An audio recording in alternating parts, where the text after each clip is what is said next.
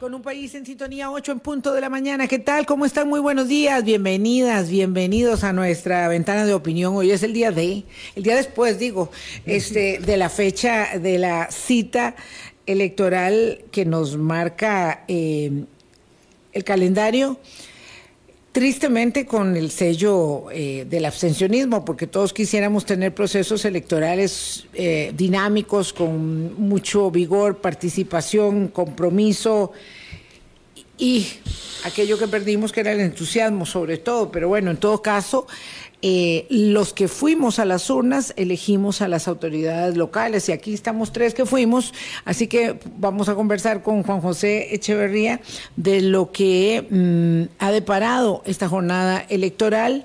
Hoy, mañana, esta semana vamos a hacer varios acercamientos, mañana muy particularmente, no solo con el resultado de elecciones locales, que va a deparar para mucho análisis, eh, sino también con el resultado contundente de la victoria esperada de Nayib Bukele, reelecto inconstitucionalmente como presidente en El Salvador.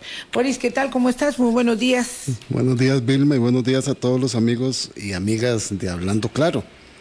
Este, Nayib Bukele dijo en su discurso que la democracia es lo que quiere el pueblo y que el pueblo salvadoreño quería tener el control de la fiscalía, del poder judicial, del poder legislativo y, del poder ejecutivo y de la sala de lo, constitucional, como lo llaman. Que además era una cosa histórica.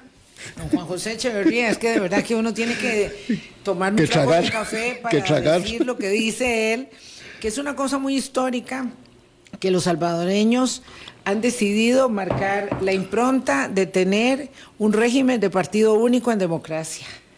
Y de allá venimos. Como en China. Y de allá venimos. De allá venimos. Del PRI de 72 años, de, de, tantos partidos únicos, que en democracia, pero eso no es democracia. Eh, pero de verdad que es impresionante. Además se dijo enviado de Dios. Ah, sí. ¿Verdad? Es claro. se, se dijo enviado de Dios.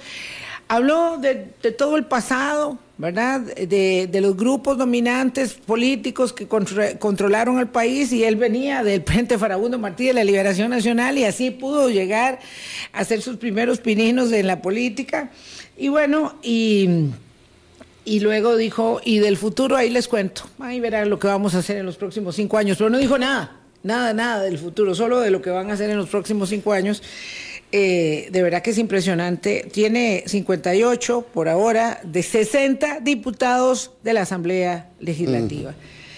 Eso, eso de verdad que no se lo brinca a uno así nomás decirlo y además tiene una confrontación muy abierta con todo el mundo, ¿verdad?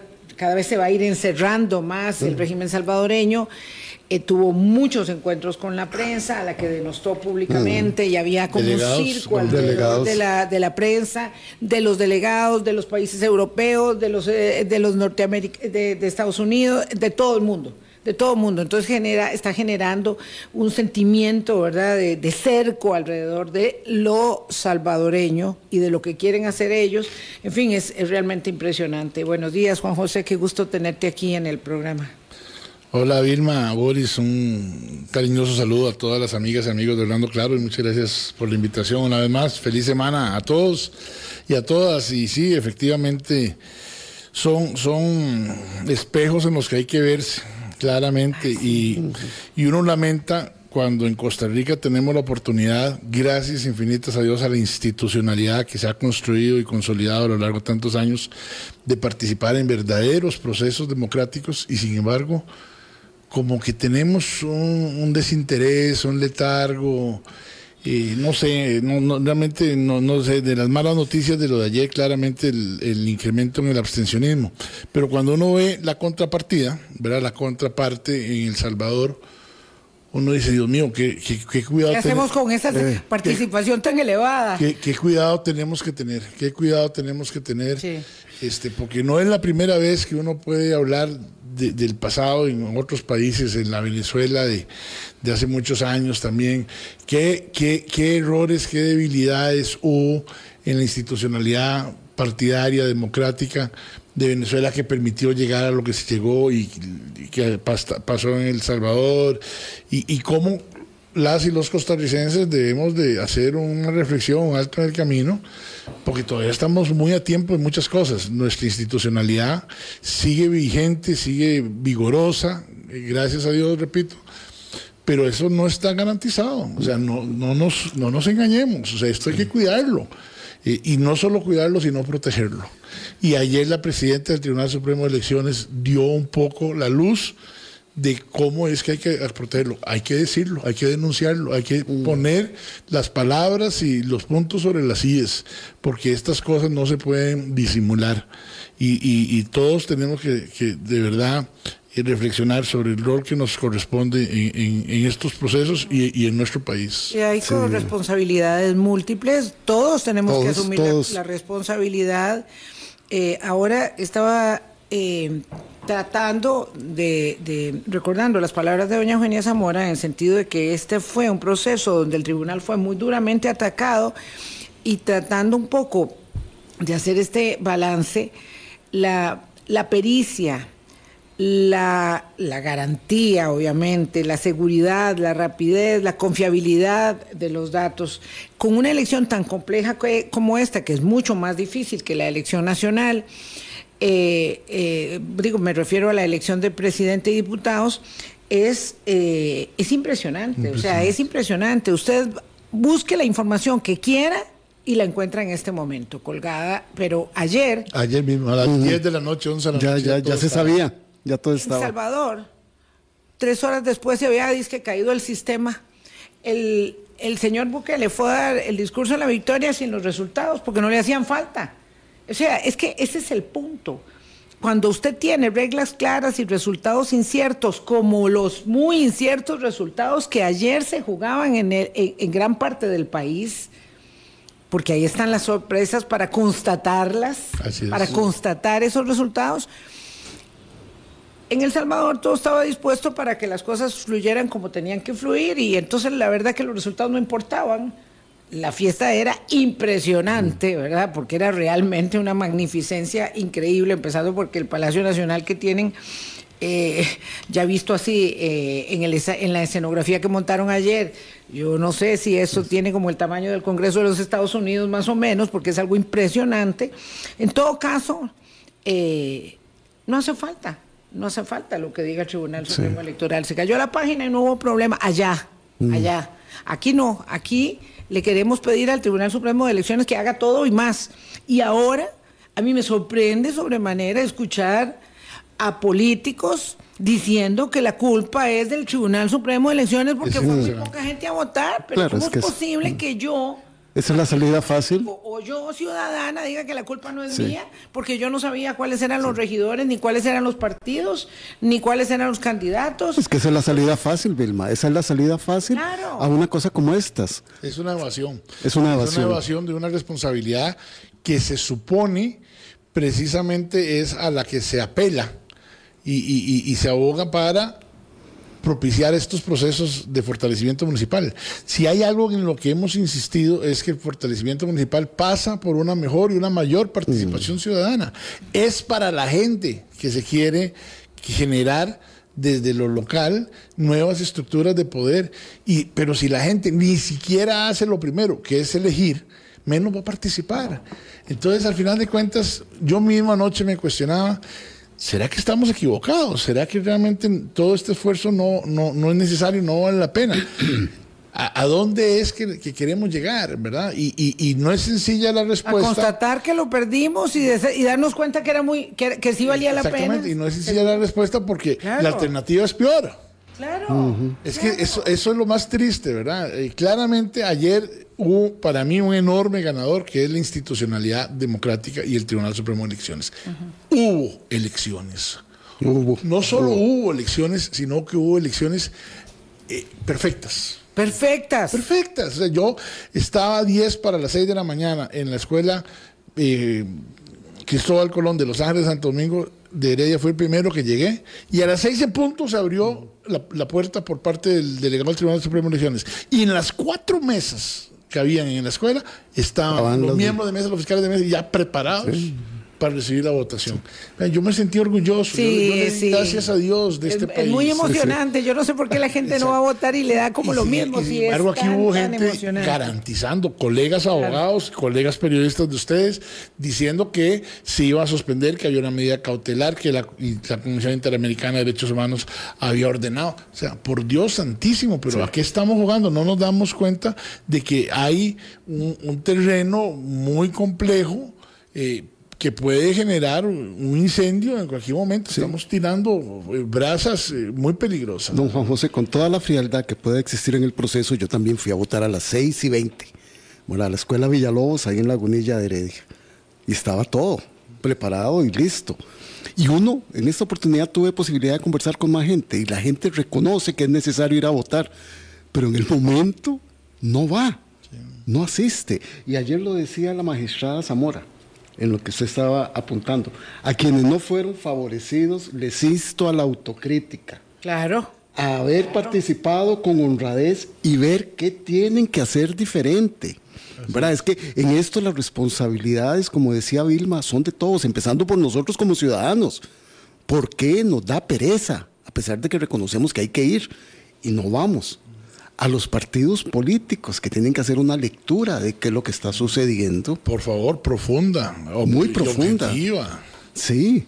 Bueno, antes de hablar eh, o para poder concentrarnos y no seguir hablando de todo lo que lecciones del proceso hay y responsabilidades que asumir, también eh, vamos a aprovechar la pausa y hablamos de los resultados sin duda alguna, estas 84 elecciones, cada una en su, en su territorio y para su propia gente son muy significativas, pero eh, hablando en términos generales de la mesa del país, la victoria de Diego Miranda, regidor de la Municipalidad de San José, es eh, como la expresión de David y Goliat en la batalla que ha librado contra propios y extraños para ser la gran figura. Es el, gran, es el gran ganador a, nivel individual, sin ninguna duda, Diego Miranda. y el alcalde, en sus primeras palabras, el alcalde electo Miranda, no se lo creía. ¿verdad? Estaba asombrado, ¿verdad? Porque la, su participación fue siempre cuesta arriba. Vamos a hacer una pausa, permítanme, y ya regresamos. Colombia. Con un país en sintonía, 8.15 de la mañana. Los que fuimos a votar decíamos, elegimos a nuestras autoridades. Los que no fueron, pues nos delegaron ese gran poder a los que fuimos a la elección ayer. Em, empecemos por lo significativo que resulta eh, el desplome, mayor aún del Partido de Liberación Nacional, el partido, digamos, histórico del país, la recuperación gradual que viene mostrando el Partido Unidad Social Cristiana, que es muy sorprendente, es muy sorprendente, habida cuenta de la forma en que juega su juego en la política contra o a favor del gobierno de turno. Es un partido que tiene muy poca identidad eh, como estructura ideológica, programática, pero que sin embargo tiene mucho asentamiento territorial. Muy buen andamiaje territorial. Sí, sí. Eh, la consolidación de una marca que es Unidos Podemos para lograr pasar de una alcaldía a nueve, en fin, como las grandes líneas, el Partido Liberal Progresista que no tenía alcaldías y ahora tiene tres, eh, la desaparición De, la, de las coaliciones de partidos, la desaparición del PAC, el golpe que se lleva al Frente Amplio, que se lleva un gran golpe, teniendo la mejor asamblea legislativa, lo mejor todo el escenario puesto de toda su vida, se lleva un gran golpe. Eh, en alguna medida por sus propios errores también. En fin, como a grandes líneas para explicarle a las personas esto del resultado. Vilma, ahí solo faltaría una gran línea y 10 partidos cantonales asumiendo alcaldías, don Juan José. Sí, que subieron un poquito con respecto a las elecciones anteriores. Yo objetivamente creía que iban a hacer más. Yo tenía la impresión de que iban a hacer más. y ahí van, poco a poco ellos eh, mejorando, ¿verdad?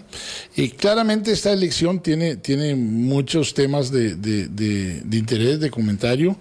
Eh, hacer un análisis a nivel nacional sobre 84 procesos independientes es complicado, ¿verdad? Porque eh, en, efecto uno puede decir, porque así están los números, de Liberación bajó de 43 a 28 y es una enorme derrota. Ah, sí. Porque, perdón, aunque lo pinten como sea. El presidente de, Liberación, Ricardo Sancho, hablaba de que iban a incrementar más bien las 43 ¿Cuál era ya estar despegado de la realidad cuando sabían que iban a perder alcaldías? pero por Dios, Ricardo, ayer a las 2 de la tarde lo escuché en vivo diciendo que iban a andar, que él estimaba alrededor de 50 alcaldías. Pero perdón, eh, eh, no sé, para no, no ir tan, tan acelerado de contexto eh, necesario explicarle a la gente por qué era un hecho que Liberación iba a perder sí o sí este, alcaldías. Bueno, porque uno asume, ¿verdad?, que hay, una, hay un deterioro, ¿verdad?, hay un, hay, hay un menoscabo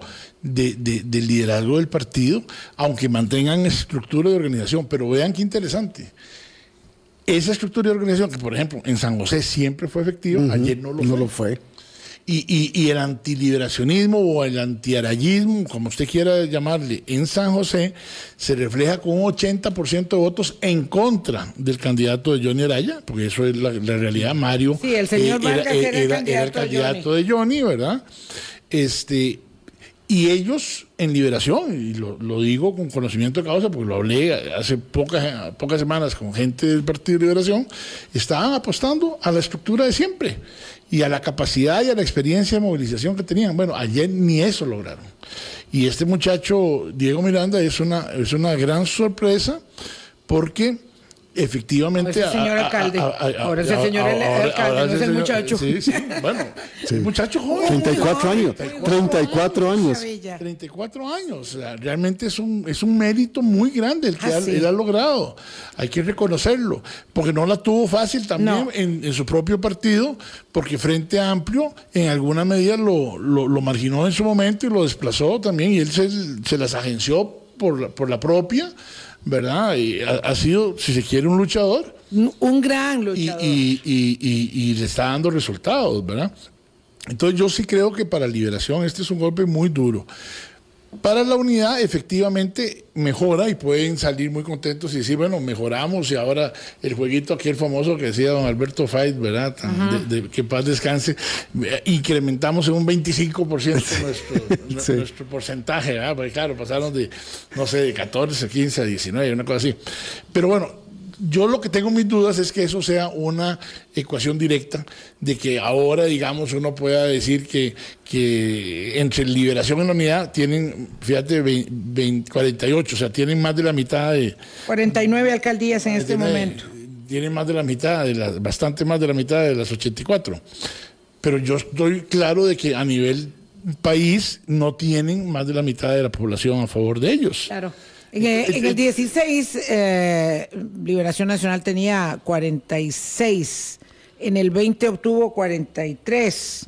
Ahora tiene 29. Yo, el elemento que yo quería señalar, que era adicional, eh, digamos, al desplome de Liberación Nacional como partido en cuanto a pérdida de candidatos, de nominaciones y alcaldías, es que eh, por primera vez este, se ejecutaban las reglas que impedían la reelección de muchos alcaldes. Así es. ¿verdad? Eso era lo que había permitido sacar a don Johnny Araya de la alcaldía de San José, porque si no hubiera seguido religiendo, se hubiera seguido religiendo. y, yo, no, yo no sé, la, voluntad, probablemente tenían mucha razón, pero yo no tengo ninguna duda que cuando las y los diputados del periodo anterior tomaron esa reforma legal, esa decisión, tenían en mente agentes como Johnny y agentes como Alfredo Córdoba o, José Manuel Ulate o este, personas que se iban religiendo Carlos Cantillo eh, eh, los feudos que los feudos que estaban ahí ya constituidos. Pedro el, alcalde de, de, de Zarapiquí el mismo alcalde de Santana todos de liberación. O sea, liberación había logrado efectivamente con una gran capacidad, digamos, de organización interna y yo no, bueno, y probablemente clientelismo político. es que esas cosas pasan, ¿verdad? Esa es una realidad. Y consolidarse y, un día sí y otro también mantenerse. Y, bueno, ese era entonces un elemento fundamental. Y, la ley ya tuvo que, que abrir un espacio más democrático, porque en efecto, a la hora de que se hicieron las reformas legales, y políticas para propiciar los procesos de descentralización y fortalecimiento municipal, ilusa, en una forma muy ilusa, se pensó que, eh, que al final de cuentas el pueblo tiene la última palabra y que es el soberano y que es la democracia. Pero no, es que estos procesos hay que encauzarlos. Hay que encauzarlos también para que hayan reglas claras y que efectivamente el, ordenamiento jurídico, que también es político, ¿verdad? Eh, garantice los equilibrios y garantice los, procesos de participación. Porque en, ya en, la práctica eh, es muy fácil eh, eventualmente eh, inclinar balanzas y, la ley tiene que tener cuidado en eso. Y eso pasa a nivel de todos los procesos legales y en todas las, las ramas del derecho. Lo cierto es que en el curso de los días, de las semanas, de los meses, podremos ir como, mm, digamos, diseccionando y viendo más las victorias en cada lugar, porque hay sitios donde habrá que ver con lupa. Sí, las diferencias son mínimas. ¿Cómo? No, pero además, ¿quiénes ganaron? ¿Quiénes ganaron? ¿Cuál es su currículum? ¿Quiénes lo financiaron? O sea, hay un, hay un candidato en un cantón, en Limón, que tiene la votación equivalente del señor Bukele en términos de resultados absolutos. Entonces, este, hay que ver quién financió qué, agrupaciones y qué candidaturas. Este, yo no quiero ir más allá de esto porque esto es muy delicado, pero lo cierto es que eso, eso está por establecerse. Eh, veamos eh, cuestiones concretas. Se reelige el alcalde de Cartago, pero con otro partido. ¿Verdad? Entiendo que es con otra agrupación política y no con la que lo llevó al poder. Se elige el señor Miranda, se elige por tercera vez alcalde don Roberto Thompson en Alajuela eh, destronando al alcalde en funciones. Que quedó de segundo. Que, era de liberación y que se fue para otro partido, porque eh, ya lo habíamos visto con Ronald Alfaro, el transfugismo es la marca del proceso ah. también. digamos que en este caso de Humberto Soto no se fue por su propia voluntad, lo fueron. Lo fueron, lo fueron. La Asamblea Nacional lo, lo Claro, porque además tenía cuestionamientos Sí, sí, claro. puede, ser que haya estado plenamente justificado, pero esa fue la razón. Lo, interesante es que fue el que dio la no, no la pelea porque Roberto Thompson gana holgadamente, 22 eh, contra 14%, una cosa así, pero, pero Humberto Soto es el que queda de segundo, ¿verdad? El que gana muy contundentemente también es el alcalde de Cartago porque le mete más del doble de los votos a su más inmediato seguidor, ¿verdad? Este ¿Qué otros lugares nos te... Ah, bueno, el Limón que gana Unidos Podemos en la alcaldía del Cantón Central de, Limón. Liberia está... Liberia está peleado. Está peleado. Según lo que entendí, lo último que oí, faltaban todavía unas cuantas mesas por escrutar y había una diferencia Van a ser menos de 100 votos. Pareciera ser que sí va a terminar ganando Liberación al Partido Liberal Progresista, pero el alcalde en funciones... De, famoso Pipo Castañeda eh, queda de tercero, queda, bien relegado. Este, ¿Por qué el alcalde en funciones queda, queda si es de, la agrupación? Eh, era, de la unidad. Ah, perdón, esa era de, la, unidad. claro, iba a ganar liberación. Iba a ganar liberación, exacto. Este, pues obviamente hay un. Punta Arenas. Punta Arenas. Bueno, Punta Arenas este, está ganando la unidad. Es, el único cantón cabecera de provincia que gana la unidad. Yo, no quiero, bajo ninguna circunstancia, categorizar, eh, digamos, cantones y unos más importantes que otros, pero evidentemente las cabeceras de provincia son bastante más, eh, digamos, simbólicos. Y, la unidad, la única cabecera de provincia es la de Punta Arenas, Liberación 3, y hay nuevas agrupaciones como Unidos Podemos o el de Mario Redondo que, entran a, participar y, a, tener presencia en, los cantones. El Partido Unidos Podemos de la ministra de la Presidencia, Natalia Díaz Quintana, es algo, un fenómeno muy interesante. Tenía solo un alcalde y ahora, por cierto, que estuvo aquí con nosotros hablando de cloratonil, este, eh, y eh, ahora tiene nueve. nueve. Es un partido que tiene un modelo digamos, de albergue, de acogida para agrupaciones o para candidaturas o para alcaldes que se van de su partido, digamos, un poco al estilo que lo hizo con muy buen resultado Nueva Generación? Probablemente sí, y al final de cuentas está siguiendo aquella máxima de que en política lo importante es sumar y multiplicar, ¿verdad? Este, eh, eh, además, en, en materia municipal, lo hemos dicho mucho, más allá de los colores de los partidos, las personas son las que hacen las diferencias. Pero bueno, eh, claramente desde la perspectiva de Unidos Podemos eh, fue una muy buena estrategia y les está dando muy buen resultado y creo que son también uno de los grandes ganadores del proceso de asociarse o, digamos, invitar o, autorizar o facilitarle a otros eh, liderazgos locales participar con ellos, porque en, la escala de, votación están claramente a nivel nacional de terceros.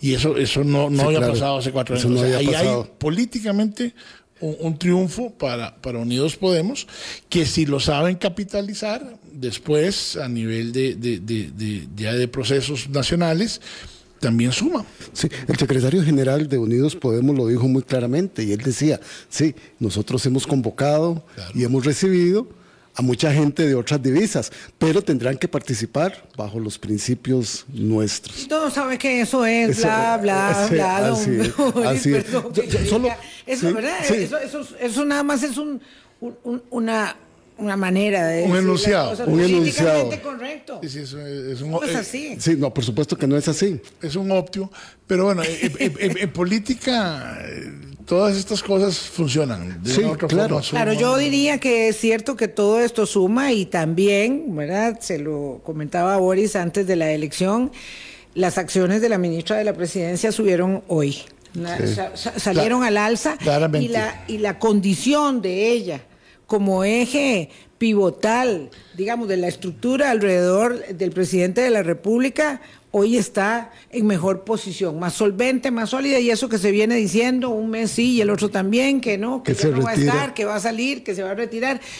Está bien, está sólida, tiene una estructura que le permite decir, aquí están mis resultados. Ella tiene nueve alcaldías, el Partido Progreso Social Democrático alcanza dos, eh, y ya, Nueva República también. Bueno, Nueva República tiene dos. Bueno, ya estamos ahí hablando de partidos en, el, en la Asamblea Legislativa, que tendríamos a, Nueva República con, con dos. Que hizo una campaña enorme e invirtió muchos recursos y solo alcanza dos alcaldías. En los últimos días fue sorprendente porque además se hizo acompañar del apoyo de la diputada oficialista doña Pilar Cisneros en varias nominaciones, en varios lugares.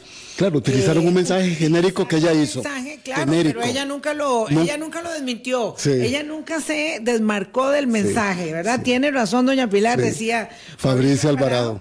Pero solo, bueno, tiene dos alcaldías, Progreso Social de doña Luz María Alpizar, dos, y el PLP por el momento tres, digamos, hablando de estos partidos con representación parlamentaria, que el PLP yo creo que estaba para más, tenía muy buena deuda política, ¿verdad? Tenía recursos. Es que Nueva República, el PLP y Progreso son, partidos, que tienen ya el músculo económico para, para actuar y sin embargo no...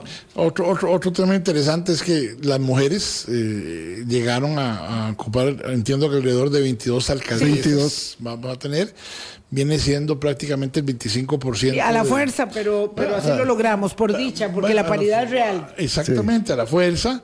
Pero, pero es que, de nuevo, muchos de estos procesos tienen que causarse, como decía yo antes, y, y eso debería ser una buena noticia. Don, Juan José, ¿cómo, ¿cómo debería entender el electorado y cómo analiza usted como experto en temas municipales? Voy a usar el caso concreto de don Mario Redondo en Cartago. Don Mario fue diputado y presidente de la Asamblea Legislativa por el Partido Unidad Social Cristiana llega a ser alcalde con una divisa que en este momento... ADN, creo que ADN, sí. Ah, que fue un, partido que él mismo promueve. Que él mismo, sí. Como una alternativa a nivel nacional y, con ese llega a la alcaldía. Con ese llega a la alcaldía. Y ahora se monta en otro partido, Actuemos Ya, fundado por los Belisario Solano. Y llega a ser alcalde. Entonces, cuando la gente comienza a ver todo este, todas estas caras diferentes, en realidad son las mismas caras con diferentes vestidos. Con diferentes, eh, sí. Sí, las caras no son, son, eh, eh, las mismas. Digo yo, la cara de los partidos. Entonces la gente comienza ahí, y porque este transfugismo se ha visto mucho, y en esta elección municipal también es uno de esos rasgos. Sí, sí, claro. Efectivamente, hay varios casos de, incluso alcaldes que se estaban religiendo con, otro partido. otro partido y, y, lo lograron. Este de nuevo, cada cantón es un mundo, ¿verdad? Cada cantón tiene su propia realidad. A mí me parece que más o menos había una coincidencia de que Mario Redondo y Cartago iba a ganar.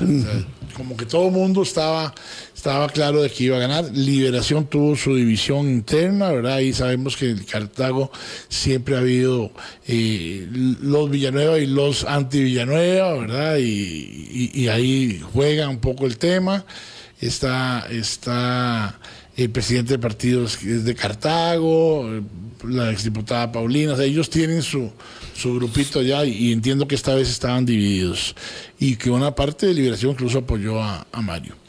Eh, me parece que Mario ha hecho una buena gestión. Mario es un tipo muy inteligente, con una gran experiencia política.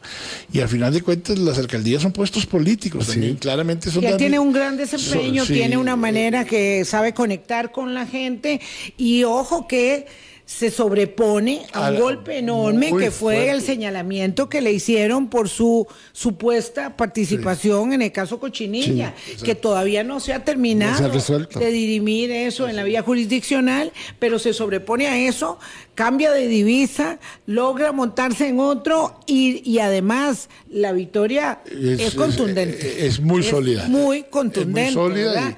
Yo quisiera verlo ahora, eso sí, me gustaría y me gustaría que, que pudiéramos tenerlo aquí en el programa, quisiera verlo como este eh, arrollarse un poco las mangas de la camisa con el tema del hospital, de Cartago. Sí, ahí me ha quedado, a mí me ha quedado viendo. A los Cartagos obviamente no. Ya lo anunció un poco, ¿ah? en, la última, el, jueves pasado. Siempre sí. No, el jueves pasado en la huelga de los, del personal.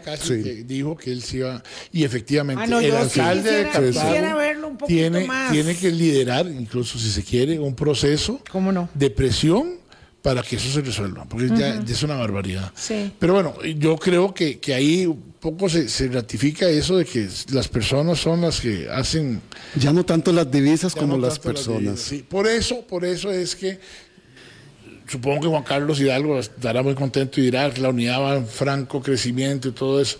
Eso no es tan cierto. a la hora de las horas, eso no significa que la unidad eh, va a tener eh, tantos votos eh, en el 2000. Yo, yo digamos que le concedo razón, don Juan José, pero viera que para efectos de las dirigencias partidarias que están muy, muy anquilosadas y que tienen este control territorial de un modelo tan particular como el que usa el Partido Unidad Social Cristiana, este, este argumento suyo no, no, les, no les pesa. Por el contrario, afirman cada uno su posicionamiento territorial y eh, ya ese partido, digamos, está establecido como, como una agrupación, digamos, en esa línea. Me parece muy difícil que cambie. Es lo mismo que oír a Liberación Nacional diciendo ahora que, que, que, esto, el electorado ha hablado claro y que se van a abocar con toda seriedad a un proceso de reflexión. Nada. No, no, doña, Laura Chichilla se lo dijo hace 18 meses que, que, había que hacer muchas cosas, no hicieron nada y, y siguen para abajo. Y decidió la señora expresidenta retirarse de la militancia del partido que la llevó al ejercicio del poder por la enorme decepción. Por cierto, muy linda la foto de ella ayer en el centro con los representantes de todos con los todo, partidos. sí, eso, eh, de nuevo, esas cosas. Y, este, utilizando el voto electrónico. Sí, Utilizando que para el mí voto también electrónico. es un tema a destacar de este proceso. Yo creo que ese fue un, un intento importante del tribunal. Era un, una, digamos, un plan piloto y así había que entenderlo. O sea, nadie está planteando que eso se va a hacer en todas las mesas en algún momento. Incluso si así fuera, me parece que nos quedamos cortos. O sea, yo esperaría un voto electrónico más, más, más, eh, más profundo, ¿verdad? Que, que si yo estoy incluso eventualmente fuera del país pueda votar a través de algún mecanismo de, de tecnológico y, y que mi voto se acredite donde estoy electo. Pero bueno, este pareciera que tuvo bastante bu- buena aceptación y buen suceso el tema del voto electrónico. Eh, eh, hubo también partes de, de, de gentes que, que usaron eso como argumento para montarse en la ola de, de atacar al tribunal y, No, y- y vamos a ver. desacreditarlo. Y, es Yo que, creo que y es que hay que considerar que, un plan piloto que, positivo. esta, que este voto ele- electrónico, que, que bueno, que no lo llaman así, este, pero que en todo caso esta, esta urna electrónica, eh, vamos a ver, hay argumentos de objeción su- sustantivos por parte de los conocedores. Yo diría que tal vez una de las personas que más conoce de este tema es Daniel Sobato.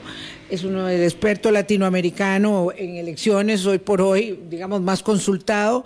Y Daniel dice Costa Rica debe implementar, eh, a partir de la implementación de este plan piloto, hacer un debate a fondo y riguroso desde el punto de vista técnico y de la experiencia comparada eh, para ver si se va a decidir avanzar con esto, bajo qué modalidad de evaluación de costos y beneficios, riesgos del tribunal de caer bajo la dependencia de una empresa comercial, reputación de la empresa escogida, transparencia, garantías del proceso de licitación, en fin. Esto no es para hoy, No, pero esto no, es para un debate. Para un debate. Sí, Sí. pero muy costoso.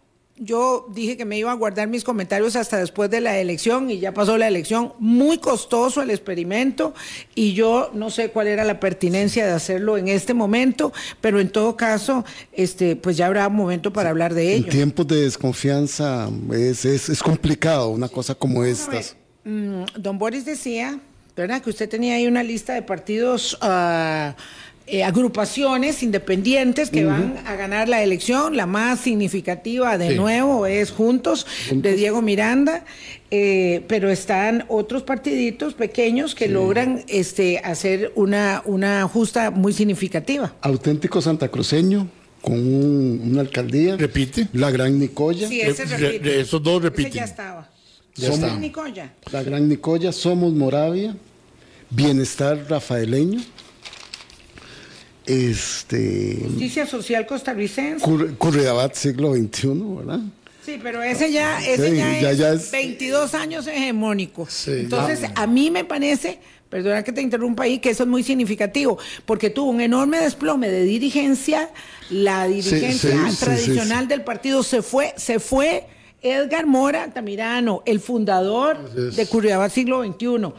Y ayer, o sea, se los digo porque ahí vivo yo, la, la preeminencia de ese partido era muy notoria, la expresión, ¿verdad? Este, eh, era muy notoria respecto de la contundencia con la que se mantiene, arrastra, a pesar de sus debilidades internas, y a mí me duele que no sean capaces, porque el ejercicio del poder desgasta, no solamente corrompe, que no es el caso, sino que desgasta Así es. y que necesitan replantearse la, la, la, eh, la vigencia, la estructuración que tienen y los principios que los guían para que sigan haciendo las cosas bien. Pero claro, como, como el cantón funciona, pues tienen una co- victoria muy contundente. Avance Isidreño, Palmares primero, Pueblo Garavito. Todos ellos, todos ellos con una alcaldía. No, no, y, y es importante. Y, y claramente hay un tema que, que hay que decirlo, ¿verdad? Los partidos nacionales o tradicionales como Liberación o la Unidad tienen ventajas comparativas muy grandes en estos procesos frente a los a, a las iniciativas locales, ¿verdad? Entre ellas acceso a, a recursos. A recursos. La deuda política les permite eh, conseguir financiamiento con más facilidad. A- a- a- creo que solo a, a la unidad y a liberación les, les prestaron recursos para esta, esta elección. Y, de, una otra forma, pues también hay una experiencia acumulada, un nombre ahí, un, una marca, ¿verdad? Que está, que está arraigada y, eso probablemente muchos partidos cantonales lo resienten, ¿verdad? Sí, a, mí, a mí de todo eso, Juan José, ¿verdad? Lo que, lo que me queda en el fondo es que cada vez las victorias son con menos gente. Entonces, se ganó una agrupación respecto de la otra, pero con, por ejemplo, en el caso de Heredia, el 70%, el 70% no fue a votar. Y eso, es, eso, eso también dice mucho de la lectura que incluso tienen que hacer los ganadores. Bueno. Es bien, es bien complicado. Eh, por ejemplo, y es que es, la ciudad capital y una... que también subió. icónica. todos, todos, todos los partidos, salvo Liberación, llamaban a votar. Porque la gente tenía muy, muy claro que entre más gente votara, más posibilidades había de sacar a Liberación. Todos los partidos hacían llamamiento a votar. Entonces Liberación no llamó a votar. No, no, Liberación, liberación, no, liberación, si se quiere, jugó una estrategia de no hagamos olas. Y calladitos. Calladitos. Y casi que en todos los cantones. Estrategia que no sirvió porque vean la caída que tiene. Y, jugaron con el verde y blanco, pero no jugaban mucho con el nombre, ¿verdad? Es que es una este marca manchada, dañada. Roberto Gallardo siempre lo dice, eh, y, siendo una persona que ha estado en el partido, ¿verdad? Un, un, politólogo de tanta experiencia, pero que además ha, sido, ha estado en Liberación, él siempre dice, Liberación es una marca manchada, dañada, claro, por supuesto, restablecer eso es muy complicado. A lo que iba, San José probablemente sea el cantón con más abstencionismo. Está rondando el 78%. sí. hace cuatro años fue el 75%. O sea, y se incrementó. Y aún así, Diego Miranda ganó. Es que realmente el, triunfo de Diego es, es, inobjetable. y aunque sean pocas personas, ¿verdad que eso no le resta legitimidad? No, no, no, para no, No, por supuesto que no. no, no. pero sí, sí es cierto que, como un poco lo estaba planteando Boris, eh, Diego está ganando aproximadamente con, un, con 13 mil votos. Con 13 mil votos. En un, en un, padrón de 250 mil. Y con los mismos votos Pero, ganaba eh, eh, señor No ganaba más, 20 mil, 20 mil. Exacto. Eh, eh, evidenciaba el mismo problema y es que la gente no vota. Claro, pero y eso facilita, eso facilita las cosas. Pero es, un problema nacional que habrá que ver cómo se Ya, ya, ya vamos a ir a la, pausa, pero como me dice aquí un, querido amigo, la verdad es que ¿qué es lo que se ve en San José? Suciedad, indigencias, aceras deplorables, poca planificación urbana, calles eh, reparadas pocos días antes de las elecciones. O sea, es que el cuadro de San José es muy deprimente. Era, era efectivamente, o sea, lo raro era que no necesariamente es un cuadro muy, muy novedoso, o sea, desde hace muchos años hay muchos problemas. Pero claro, sí, el Lo raro era que durante décadas y la circunstancia. Vilma, usted acaba, usted acaba de ser una referencia interesantísima y, y, me sumo a lo suyo. No, no que el poder eh, corrompe, pero que el poder desgasta. hablando de del siglo XXI, imagínese lo que puede haber desgastado 50 años en liberación nacional. O sea, lo raro es que hasta ahora eso es lo raro. Sí, el momento de la implosión. exacto. Pero bueno, ya se dio. Claro, lo cierto y real es que en la foto grande, ¿verdad? Estamos pasando por un momento eh, muy mm, de, mucha descomposición de poca adhesión, ¿verdad? De mucho reclamo, y eso se observa, bueno, en una circunstancia como eh, la expresión del abstencionismo del día de ayer, la participación, pero que es una ah, multicausalidad también. El abstencionismo este refleja muchas otras cosas también en términos de lo que en la sociedad vamos construyendo en la en la polis verdad este eh, en el en el conjunto de nuestro quehacer. Y, le dejo para antes de ir a, la pausa que ya anunciaste un tema. O sea, a mí me parece que la, la praxis política que estamos viviendo desde Casa Presidencial con respecto a las relaciones de Poder Ejecutivo con otras instituciones del Estado, con otros partidos políticos, está afectando. Está afectando. la verdad se ha dicho, hay que decirlo con toda transparencia y honestidad, la gestión de Rodrigo Chávez en la presidencia de la República ha disminuido la calidad de la política de Costa Rica. Desgraciadamente sí. es muy triste y, eso, y, eso, impacta, en la participación. Hay que escuchar el discurso perenne, permanente, que, que asienta, ¿verdad?, desde la jefatura de la, de la bancada parlamentaria, diciendo que esto está muy mal, que esto está muy mal, que voy a ir a votar de negro, que me, que, que, que o sea, este, este oradar ¿verdad? de la institucionalidad, aunque la tenemos fuerte, solvente y funciona, es, hace mucho daño. Hace mucho Me gusta mucho la figura que usaste de la foto grande, Vilma, porque sí, estamos viendo la foto grande, pero se nos olvida y hemos ido olvidando en otros momentos de fotos grandes ver los retratos. Ver los retratos. Y alguien decía que el diablo está en los detalles. En los detalles, sí.